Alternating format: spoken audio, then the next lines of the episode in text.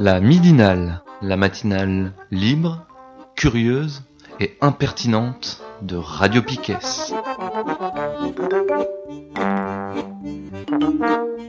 Je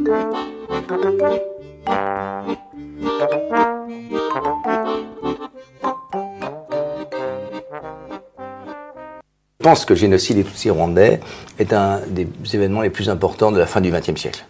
Mais cela n'apparaîtra que progressivement. Mais je suis prêt à prendre les paris. Euh, je suis persuadé que dans un siècle, si vous voulez, s'il y a toujours des chercheurs en sciences sociales, ce sujet sera un, objet euh, d'une très grande importance. Le déni français est probablement très particulier en raison de la responsabilité euh, donc de la France, de notre pays, euh, dans la politique qui a été suivie, au Rwanda à partir de 90 en particulier, puis pendant le, génocide même, donc dans les sinistres mois d'avril à juillet 94, puis dans l'opération turquoise, qui n'était une opération humanitaire que qui est devenue, qui est devenue une opération humanitaire, mais qui n'était pas à, l'origine, qui était plutôt une opération de, de co-belligérance avec le gouvernement intérimaire et génocidaire, et donc génocidaire, d'où toute une série d'erreurs qui ont été euh, commises depuis euh, Bicécero d'un côté, où les victimes survivantes n'ont pas été aidées euh, quand elles auraient pu l'être. On aurait pu ainsi sauver beaucoup de vies. Et puis de même, évidemment, il y a tout le problème du, libre passage des génocidaires vers le Zaïre que les forces de Turquoise n'ont pas empêché. Donc ça fait évidemment une, comment, un passif Hein, un passif assez lourd. Et ça explique évidemment que en, France, euh, regarder, regarder de face un événement comme celui-là, ce qu'on devrait tous faire, mais eh bien, c'est évidemment mettre en cause une forme de grand récit français. Un grand récit français euh, que le Premier ministre euh, Manuel Valls, en 2014, lors de son investiture, a, a énoncé de manière très, très parfaite à l'Assemblée. Voilà, l'honneur de la France est toujours de séparer les belligérants, et donc euh, toutes les accusations qui sont portées contre, contre le pays euh, euh, sont irrecevables. ce qui est irrecevable, c'est ce, cette, cette, forme de déni français, à quoi s'ajoutent certainement des choses plus profondes, hein, qui peuvent concerner tout à chacun et dans tout pays, et qui en particulier, je pense, le racisme inconscient, qui fait que, eh bien, il y a des massacres de masse que nous reconnaissons. Moi, j'ai reconnu, j'étais euh, indigné par euh, les massacres dans l'ex-Yougoslavie, euh, par le sort fait aux Bosniaques, dans la même séquence chronologique hein, que le génocide des Tutsis rwandais. Et puis il y a d'autres massacres que nous ne reconnaissons pas. Et il faut s'interroger à ce moment-là sur ce choix, sur ces choix que nous faisons inconsciemment, bien sûr. Inconsciemment. Quelle est la place du racisme inconscient dans ces choix? C'est une question qu'il faut poser. Hmm. Hein, le racisme inconscient, c'est une chose très importante. On dénonce toujours le racisme de l'autre, mais jamais le sien propre. Pourquoi donc? C'est là qu'on peut agir. Eh ben, de retour euh, dans la midinale, avec, euh, bah, vous l'avez compris, on va parler à nouveau du Rwanda. Ça va être la fin du cycle sur le Rwanda. En tout cas, ça va être la fin du, du, premier cycle. On en reparlera euh, plus tard. Euh, ce qu'on a entendu, euh, c'est la parole de l'historien Stéphane Audouin-Rousseau lors d'une émission euh, sur Mediapart qui date de 2014. on l'a juste passé en introduction parce que il pose une question, la question fondamentale de cet événement du génocide rwandais, qui est un événement fondamental de la fin du XXe siècle, qui va, qui va, qui poser des questions sur l'ensemble de notre société, de soi-disant notre démocratie, comment elle fonctionne. Donc, il aborde des sujets qu'on va approfondir par la suite. Voilà, c'était important de, l'écouter. Euh, alors, c'est parti. On va commencer euh, par la lecture d'un texte. La lecture d'un texte de Gabriel Perriès et de David Servenet, les auteurs d'un livre dont on a déjà euh, lu des extraits euh, dans les, dans les précédentes midinales. Je vais lire ce texte parce qu'il résume assez clairement déjà toutes euh, les questions qu'on a abordées. Il va permettre d'introduire le sujet plus précisément qu'on va aborder aujourd'hui, c'est-à-dire le déclenchement du génocide le 7 avril 1994, et aussi voir la position, l'implication de l'État français dans ces premiers jours et tout au long du génocide, les trois mois. Voilà. Je vous lis le texte. Donc, il s'appelle La guerre révolutionnaire menée par la France au Rwanda. C'est un texte qui date du 27 août 2008. Pour comprendre l'histoire militaire du Rwanda, il faut remonter à la période des indépendances, plus précisément à 1953 en Indochine, où l'armée française découvre la doctrine de la guerre révolutionnaire, grâce à un officier de la coloniale, Charles Lacheroy. Sur le front de la guérilla communiste du Viet Minh, Lacheroy comprend qu'une série de hiérarchies parallèles parvient à faire basculer la population en faveur des rebelles communistes, contre l'une des meilleures armées du monde. Le Viet Minh, a remarqué Lacheroy, accompagne chaque individu du berceau jusqu'à la tombe. Lorsque la France perd ce conflit, le colonel Lacheroy devient rapidement le maître à penser de l'école de guerre de Paris. Il conseille le ministre de la Défense et se lance dans la création des cinquièmes bureaux d'action psychologique. À partir de 1956, la France conduit une guerre révolutionnaire sur le territoire algérien. Avec le FLN, elle s'estime confrontée à une guérilla politico-militaire, rurale et urbaine, où il faut remporter la bataille des cœurs et des esprits en tenant la population. Quel rapport avec le Rwanda? Les parallèles sont si nombreux qu'ils dépassent de loin le statut de coïncidence bénigne. Lorsque le processus de l'indépendance rwandaise commence en 1959, Bruxelles envoie à Kigali deux de ses meilleurs officiers de la force publique. Le rôle du lieutenant-colonel Guy Logieste est connu. Celui du major Louis Marlière a laissé moins de traces. Chef du deuxième bureau du renseignement de Léopoldville, il portera Mobutu au pouvoir avec l'aide de la CIA après avoir fait torturer et assassiner Patrice Lumumba. Il fait des allers-retours sur Kigali pour bâtir un État garnison. Quel est son modèle? La guerre révolutionnaire qu'il a longuement observée sur le terrain avec l'armée française, sur les hauts plateaux du Laos en 54, puis pendant 15 jours en 1959 au centre d'instruction à la pacification et à la contre-guérilla d'Arzou en Algérie. La lecture de ces deux rapports de mission est édifiante. Dès 1954, il écrit La guérilla, forme de guerre la plus probable et la plus efficace en Afrique, ne se gagne qu'avec l'appui total de la population. En 1957, un exercice conjoint associant, officiers belges, britanniques, portugais et français se déroule au Katanga, province du Congo. Le programme est limpide. Mettre au point le plan trouble généralisé de la province du Katanga.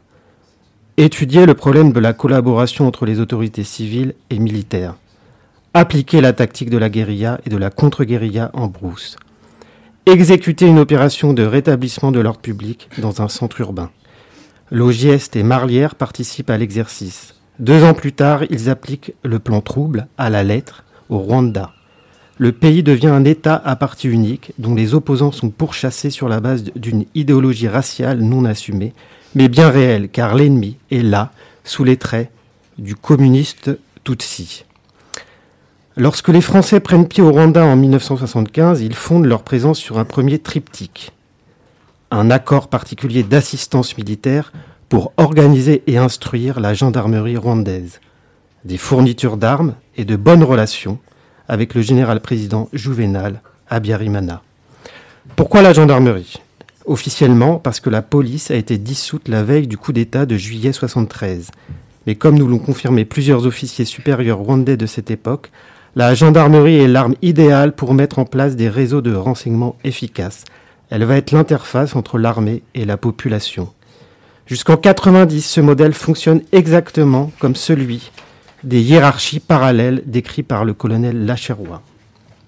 Le premier axe du pouvoir assure le contrôle vertical et militaire de la population, par le biais de la planification de la défense interne du territoire. En temps de paix, la gendarmerie renseigne en articulation avec la police communale et protège l'ordre public. En temps de crise, elle passe aisément sur le mode militaire. Les forces armées dans leur totalité peuvent alors encadrer et mobiliser la population pour faire la guerre.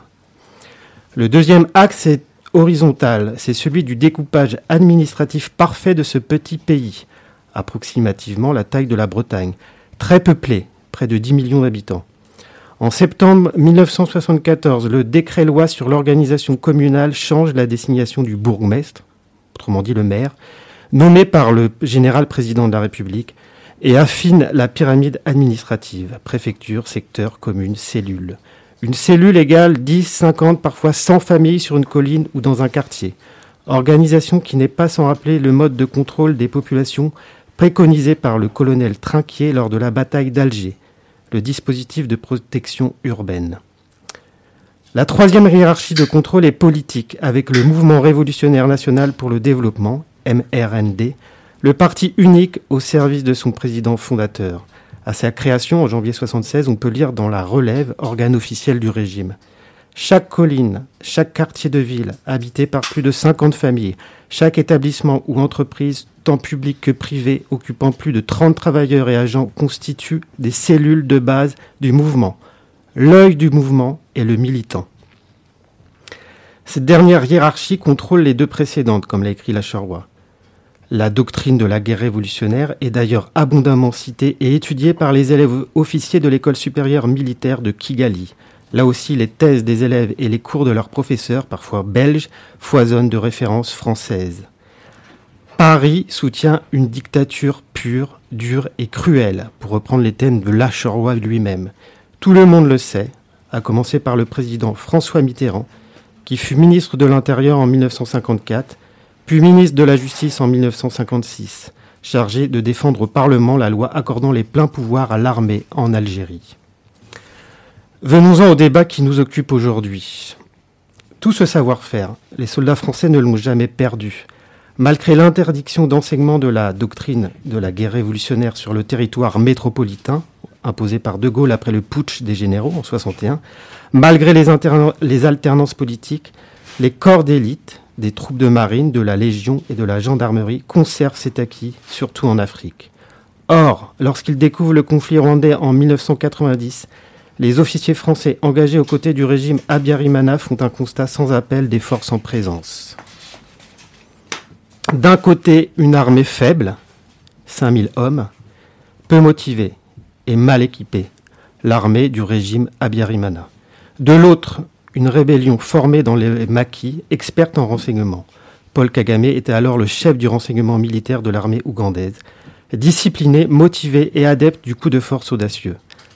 À chaque offensive du FPR, donc c'est l'armée de Paul Kagame, l'armée des réfugiés Tutsis en Ouganda, à chaque offensive du FPR, donc, le scénario se répète. Attaque spectaculaire des rebelles sur un objectif, déroute des forces armées rwandaises, les forces du régime, constitution d'un front intérieur sur le territoire rwandais, tentative de reprise en main par les troupes françaises, représailles sur les civils en arrière de la ligne de front, puis on arrive aux négociations politiques dans le cadre des conférences d'Arusha.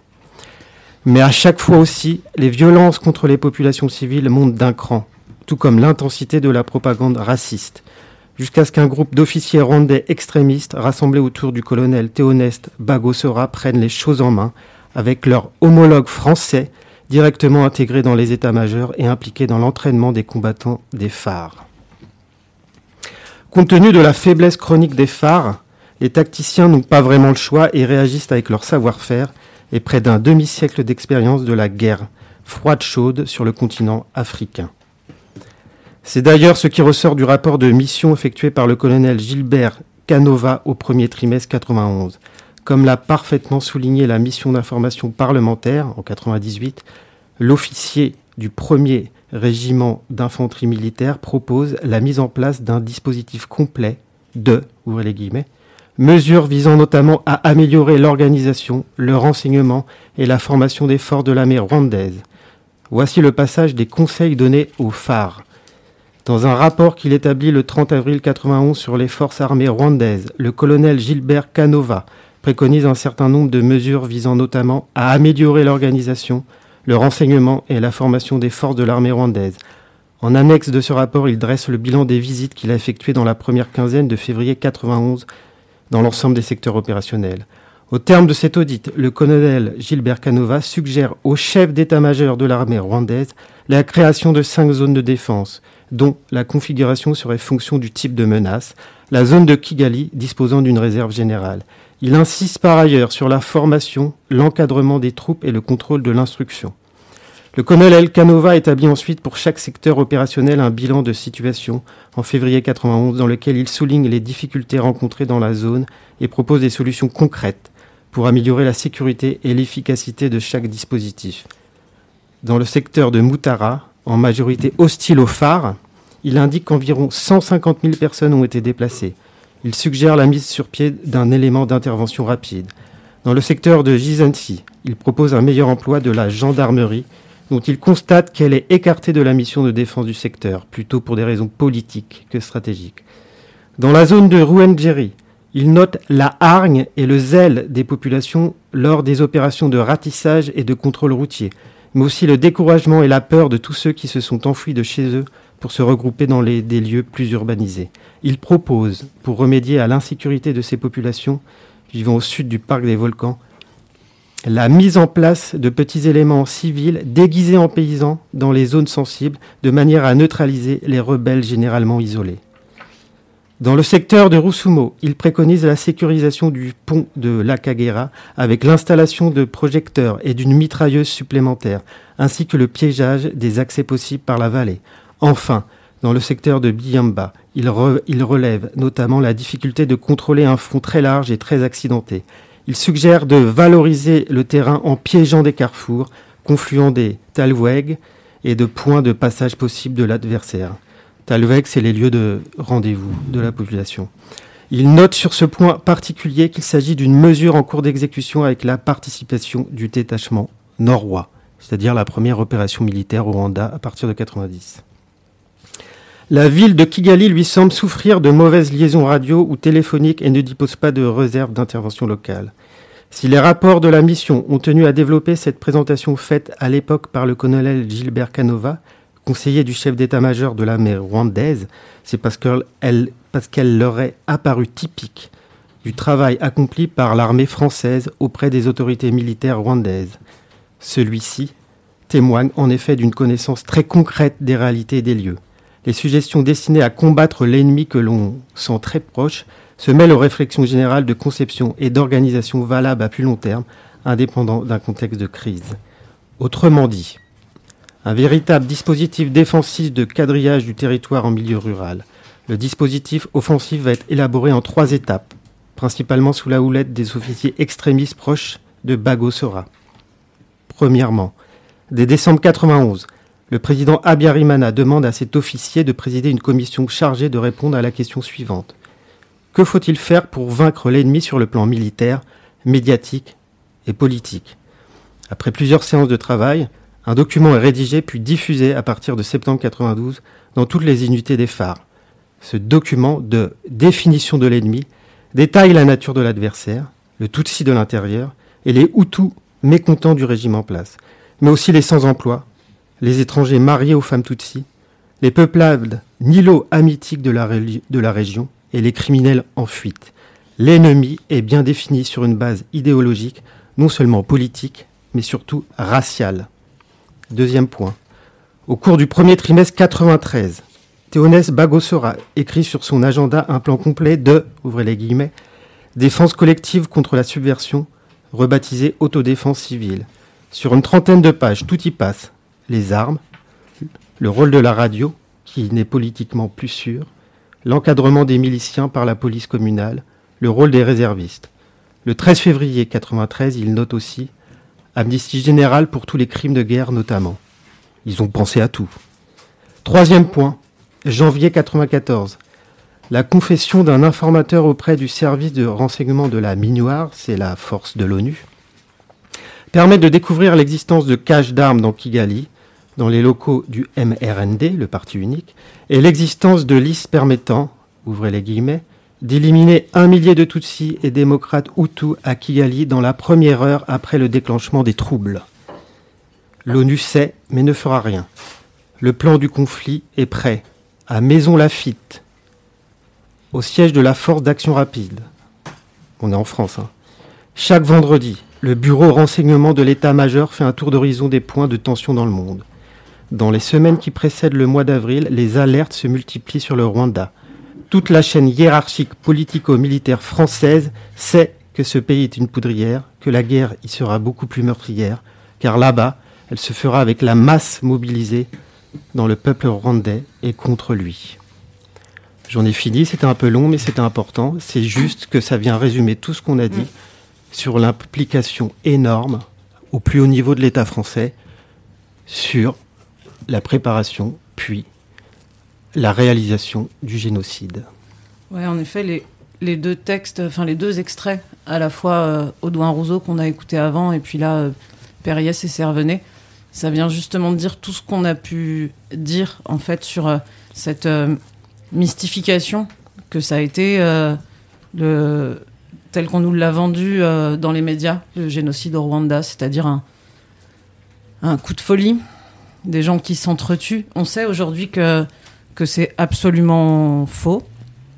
Euh, que euh, ça a été savamment préparé, euh, orchestré, que c'était une guerre idéologique qui se livrait au Rwanda depuis, depuis les années 50. Et pour clore le, côté historique du cycle qu'on a voulu consacrer au Rwanda, on va aujourd'hui et assez rapidement euh, se concentrer sur la dernière mystification qui est euh, l'attentat contre l'avion du président euh, du président rwandais qui préparait le génocide hein, et qui serait le déclencheur du, génocide. mystification qui déjà dans un premier temps dire que c'est le déclencheur alors que tout était prêt euh, c'est faux, ça n'est jamais qu'un signal pour déclencher les massacres.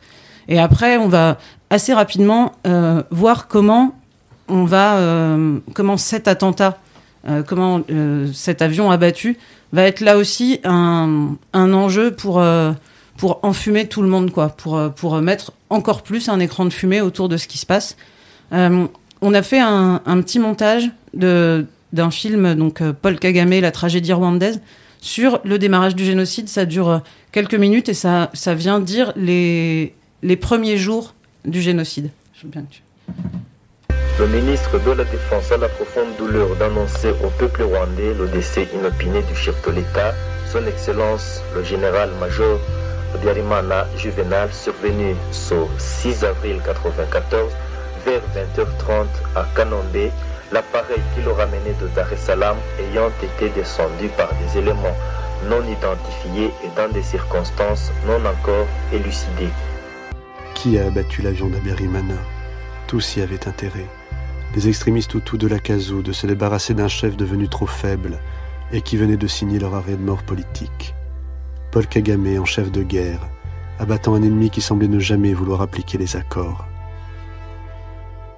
Mais ce que n'importe quel témoin aurait pu trouver remarquable est que dans un pays aussi chaotique que pouvait l'être le Rwanda d'avril 1994, toute la capitale se trouve parfaitement quadrillée et les barrages montés quelques minutes après l'attentat par la garde présidentielle d'Abiyarimana.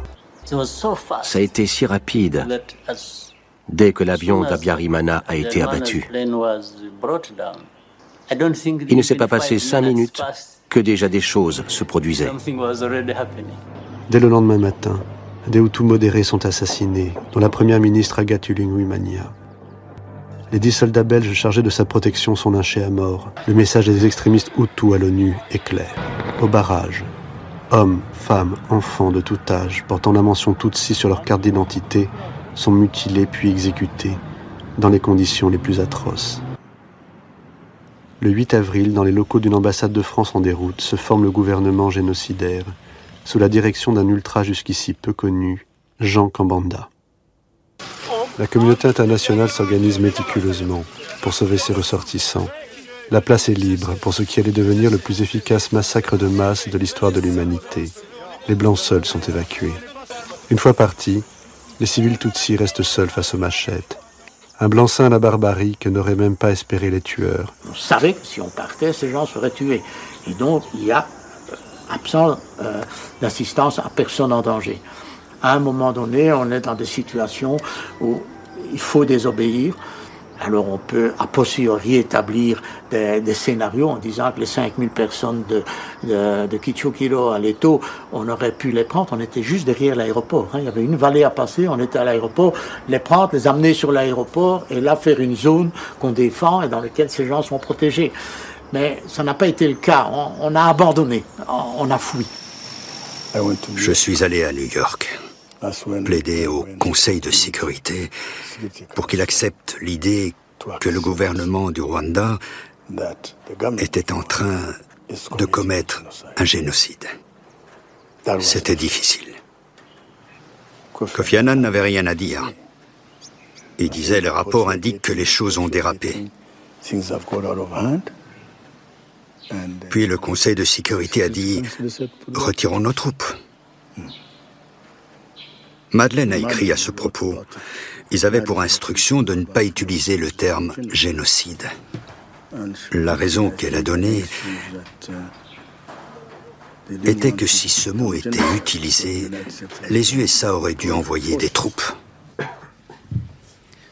Du coup, là, dans l'extrait, on a entendu assez euh, clairement comment ça, comment ça s'enclenche euh, tout de suite après le, tout de suite après l'attentat contre l'avion du président. On va, il y, a deux trois choses euh, très importantes dans, dans, ce qui est dit. Euh, on va les prendre euh, les unes après les autres. Mais d'abord sur l'attentat, je voudrais lire un passage de donc d'un de Une guerre noire. C'est les mêmes auteurs, Gabriel Perriès et David Servenet, que ce que tu viens de lire, Nico, juste avant. Et c'est comment ils, eux parlent de, de l'attentat. Il est un peu plus de 20 heures lorsque le jet entame sa, descente sur l'aéroport de Kigali. Au sol, les, abords de l'aéroport sont gardés par un petit contingent belge de la Minuar.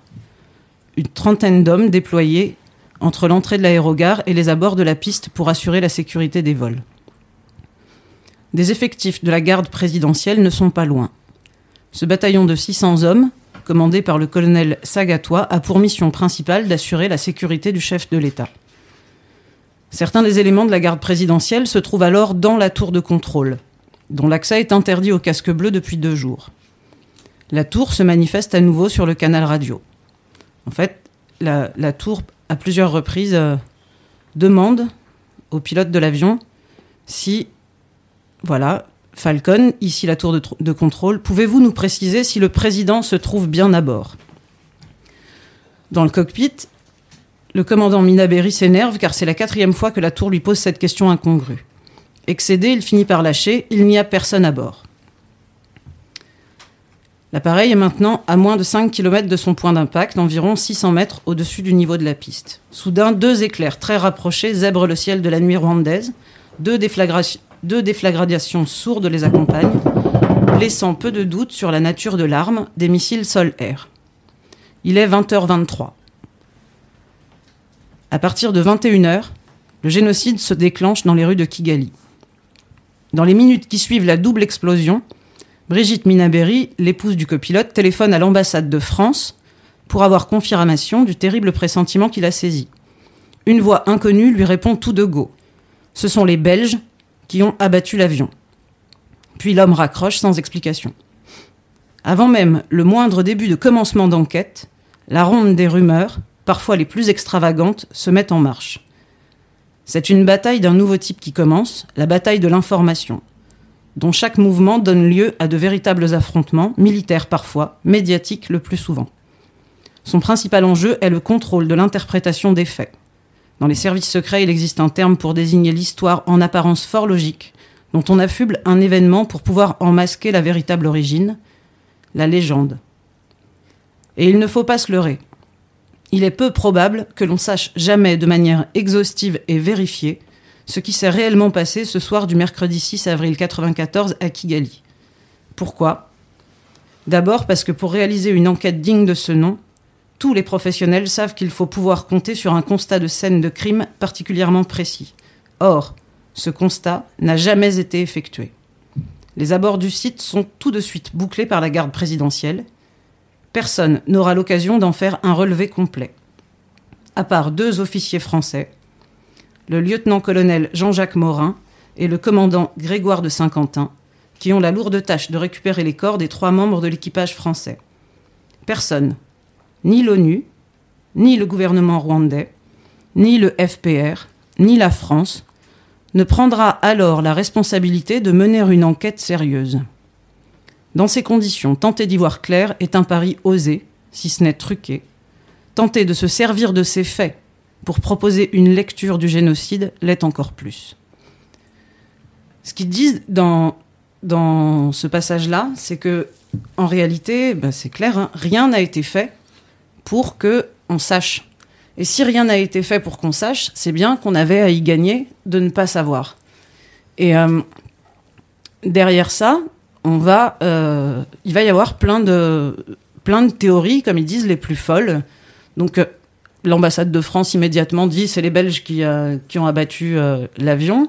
Il y en a qui disent que c'est le FPR de Paul Kagame. C'est notamment la position du Quai d'Orsay en France et du, de la cellule africaine française qui continue, qui a continué jusqu'en 98, en 2004, enfin, qui a continué très longtemps à dire non, non, non, c'est euh, Kagame, donc euh, le FPR, qui avait tout intérêt à abattre cet avion. Euh, parce que c'est lui qui avait le plus à y gagner, quoi. C'est une stratégie de guerre. Et donc, on est bien 25 ans après le génocide. Et il y a quelques, quelques jours, Mediapart et c'est France Info, RFI Radio France. Radio France, qui sortent un, article. Donc ça date du mercredi 6 février. Je t'en prie. Ils sortent un article parce que cette euh, affaire de l'attentat euh, de l'avion le 6 avril 1994, il y a un procès en cours qui s'est passé là, décembre-janvier qui a fini par, sur un non-lieu concernant la responsabilité euh, des, gens qui étaient accusés, qui, étaient, euh, qui sont les, les des ex-FPR, des ex-FPR, qui étaient accusés d'avoir fomenté cet attentat. Donc on est vraiment dans l'actualité d'aujourd'hui. Hein. Cette histoire euh, n'en finit pas. Hein. Et donc, pardon, dès les... cet article rappelle que dès les premiers jours, donc euh, des noms qu'on connaît bien euh, maintenant euh, en, parlant du Rwanda. Donc le conseiller de François Mitterrand, Bruno Delay, le 7 avril, écrit dans une note élyséenne L'attentat est attribué au FPR, donc Front Patriotique Rwandais. le général Keno, chef d'état-major, dit il est très vraisemblable que ce soit le FPR. Il continue de dire la même chose quand il passe à la commission euh, pour l'Assemblée nationale. Sauf qu'en réalité, il existait, et ça, ils ne peuvent pas l'ignorer, il existait des notes de, des services secrets, des services de renseignement, qui euh, nient cette responsabilité du FPR et qui dit l'inverse. C'est-à-dire qui incrimine plutôt euh, la, partie dure du régime euh, de Abiyarimana, donc la partie, le, Hutu Power en fait, qui d'ailleurs, donc euh, le Hutu Power va se constituer, enfin le gouvernement de transition au Rwanda naît le 8 avril dans les locaux de l'ambassade de France à Kigali. Et cette note, elle existe, elle sort, enfin ces notes existent, elles sortent aujourd'hui, donc en février, 25 ans après l'attentat contre, contre l'avion du président, en toute connaissance de cause. C'est-à-dire, là, le, il s'y trompe pas, euh, Mediapart, la première illustration qui arrive, c'est un joli portrait d'Hubert Védrine, qui, euh, qui fait partie, enfin, qui est secrétaire général de l'Élysée à ce moment-là, qui lui continue euh, aussi de nier la responsable, enfin, nier les faits, nier la réalité, en dépit des notes qu'il a pu avoir entre les mains.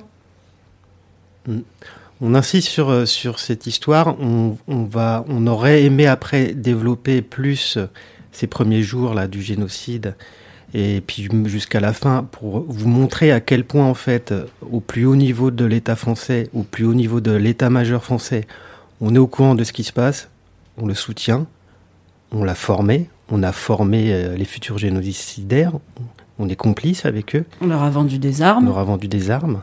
On les a formés idéologiquement. Voilà, c'est, on insiste là-dessus.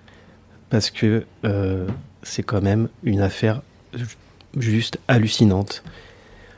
Euh, excuse-moi, je t'ai. Non, non, non, c'est sur. je pense que c'est, c'est assez clair, quoi, que, ça sort 25 ans après, quoi. Et, et, et c'est ce que dit, enfin, c'est ce que disent Perriès et, et Servenet, c'est à aucun moment euh, comment on peut imaginer euh, que euh, le FPR, par exemple, avait les moyens d'aller sur l'avion quand il a été abattu. Il est tombé dans, le jardin de la résidence présidentielle, qui était juste à côté de, de l'aéroport. Le FPR, de toute façon, n'avait pas les moyens de mener cette enquête. C'est les seuls qui, ne pouvaient pas vraiment y accéder. Mais l'ONU euh, les Français qui étaient complètement euh, dans. Enfin, les Français, c'était les conseillers du président. eux pouvaient le faire. Et ils l'ont pas fait. Hmm. On va. Est-ce que. Euh, je pense qu'on va peut-être finir sur les premiers moments du génocide avec des témoignages. Ouais. Et, et, juste. Je, je, dis juste que. On va s'arrêter là-dessus. Et on reprendra plus tard euh, dans des midinales euh, au retour du voyage de Steph qui part faire une enquête sur le génocide du Cambodge. Alors je rigole. Mais euh, on repartira sur, sur, ces, sur ces semaines d'avril, mai, juin, juillet, c'est-à-dire à proprement parler le génocide. On va voir à quel point en fait euh, l'État français est au courant et en fait maintient son soutien au régime génocidaire. Il y a des faits, hein, il, y a des, notes euh, dans les rapports secrets. Euh, il y a toute l'enquête faite par des journalistes et par des chercheurs qui le prouvent, qui prouvent la complicité au plus haut niveau des, décideurs politiques. Hein. François Mitterrand, complice, on rappelle, François Mitterrand est complice de crimes de génocide, de crimes euh, contre l'humanité.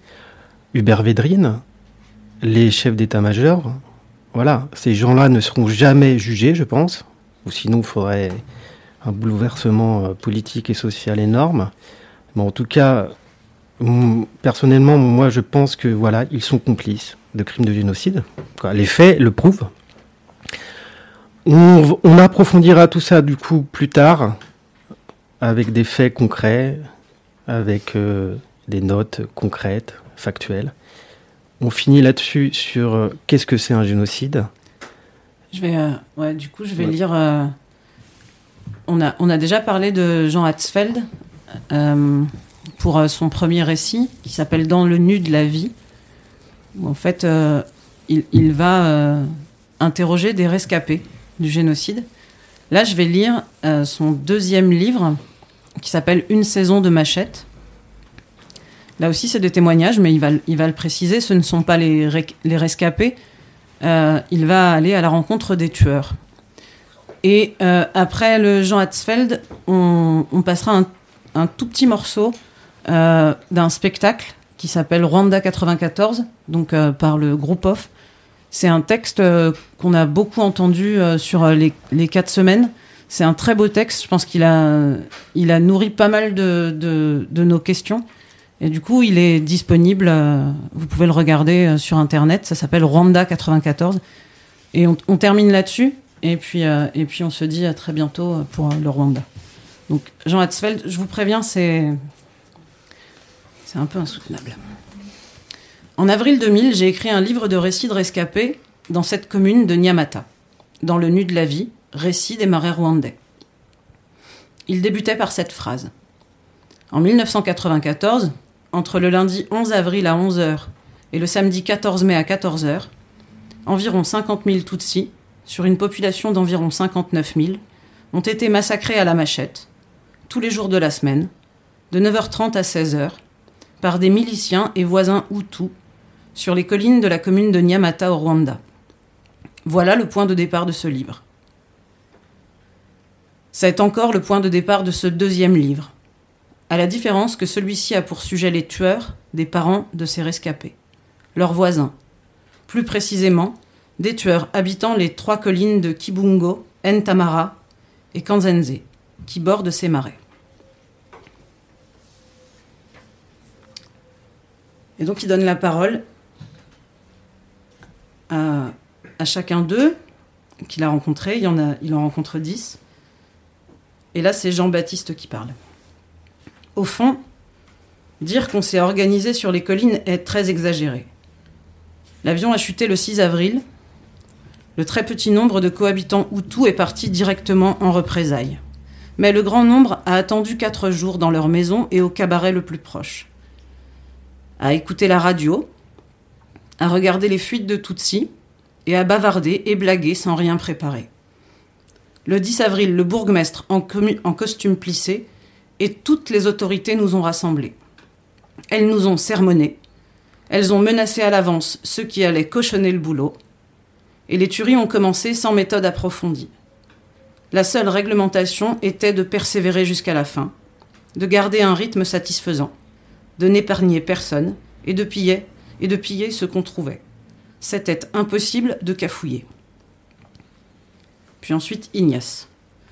Après la chute de l'avion, on ne se posait plus la question de qui avait écouté les enseignements du parti présidentiel ou les enseignements d'un parti rival.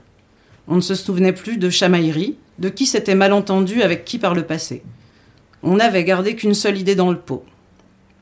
On ne demandait plus qui s'était entraîné avec des fusils et avait profité d'un savoir-faire dans une milice, ou qui n'avait jamais lâché ses mains sur la houe. On avait affaire, et on faisait du mieux qu'on pouvait. On se fichait de qui préférait obéir au bourgmestre ou aux ordres des interamoués, ou préférait obéir directement aux ordres de notre conseiller communal bien connu. On obéissait de tous côtés et on s'en trouvait satisfait. Les Hutus de toutes sortes étaient soudain devenus frères patriotes, sans plus aucune discorde politique. On ne jonglait plus avec les mots politiques. On n'était plus dans son chacun chez soi. On accomplissait un boulot de commande. On se rangeait en file derrière la bonne volonté de tous. On s'assemblait sur le terrain de foot en bande de connaissances et on allait en chasse par affinité. Diront-ils que RTLM a continué à diffuser ses messages de haine pendant le génocide à partir de la zone dite humanitaire française, la zone turquoise. Diront-ils que la couverture du numéro 6 de Kangura affichait une photo de Mitterrand? C'est dans le malheur que le véritable ami se après, euh, Diront-ils que les livraisons d'armes ont continué pendant le génocide à partir de Goma et dans la zone turquoise? Diront-ils que la zone turquoise a surtout permis aux génocidaires de se replier vers le Zaïre Diront-ils que François Léotard, ministre français de la Défense lors de sa visite au camp de Nyarushishi, en juin 1994, a serré la main du préfet de Kibouye, Clément Kaïchema, le principal organisateur du génocide dans la région? Diront-ils que le 6 avril 1994, il y avait au Rwanda 2500 casques bleus et qu'ils ne seront plus que 270 le 21 avril. Diront-ils qu'ils ne pouvaient soi-disant avoir recours à la force? Diront-ils que le mandat de l'ONU leur permettait pourtant de protéger la population civile et qu'ils n'ont rien fait?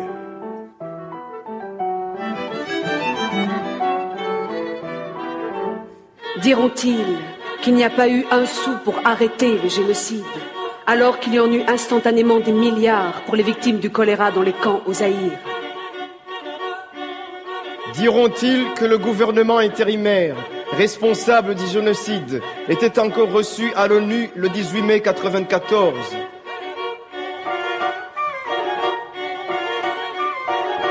Diront-ils que la première mission humanitaire de militaires français et belges fut d'évacuer les ressortissants blancs, abandonnant au massacre de centaines de Rwandais, leurs amis, leurs voisins, leurs employés. Diront-ils qu'un bureau avait été ouvert à Nairobi par les Américains pour accueillir les chiens et les chats des expatriés blancs?